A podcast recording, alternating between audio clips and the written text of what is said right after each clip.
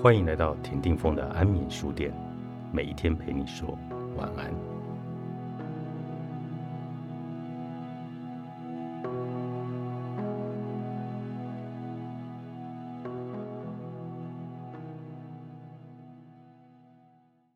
让感受的幸福延伸，留下享受快乐的时间。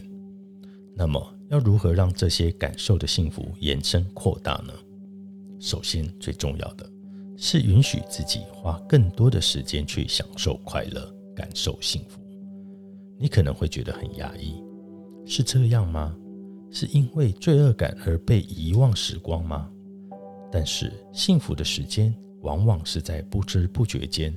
就被你当做没有生产力、多余的东西而给推到墙边去了。你难道不曾因为把时间用在自己身上，总觉得好像有罪恶感吗？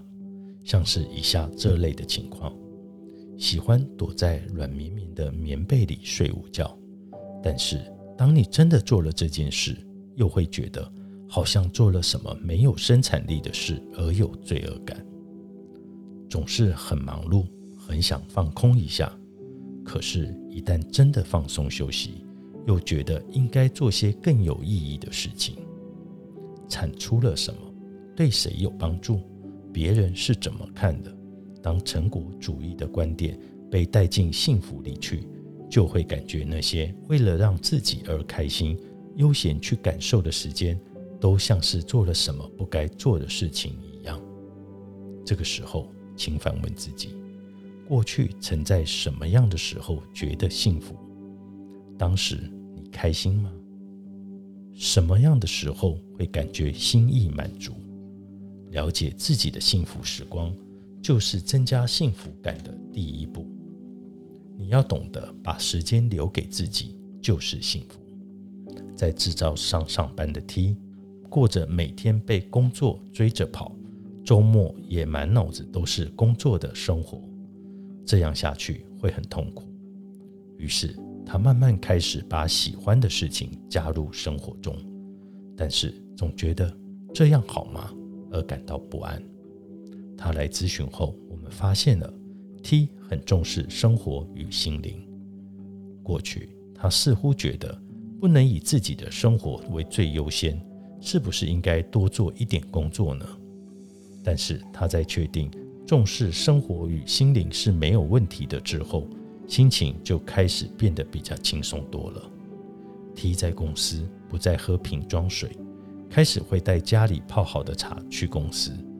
过去他也有特别花费心思去享受工作，而如今似乎觉得工作环境也可以再改善。喜欢日本茶的 T。终于买下可以将茶维持在固定浓度的水瓶，在公司也能够享用日本茶了。在忙碌的职场中，以前连厕所他都尽量少去。随着他开始珍惜品味生活后，就再也不那么介意这些了。忙碌的时候，他也不再让自己的心情被不得不做的想法牵着走，而是以此时不做更待何时的心情。用客观的角度来看，感觉就是变轻松了。察觉自己所认为的幸福，并且认为重视这些感受是没有问题的，你就不太容易再被成果主义或者忙碌状态所干扰了。就像是下了锚的船一样，即便随着海上波浪摇晃，也不会漂流到别处。为了自己去感受、去品味一段时光。本身就是幸福，请你更加珍惜自己的幸福。高敏人的优势练习课，作者武田有纪，幸福文化出版。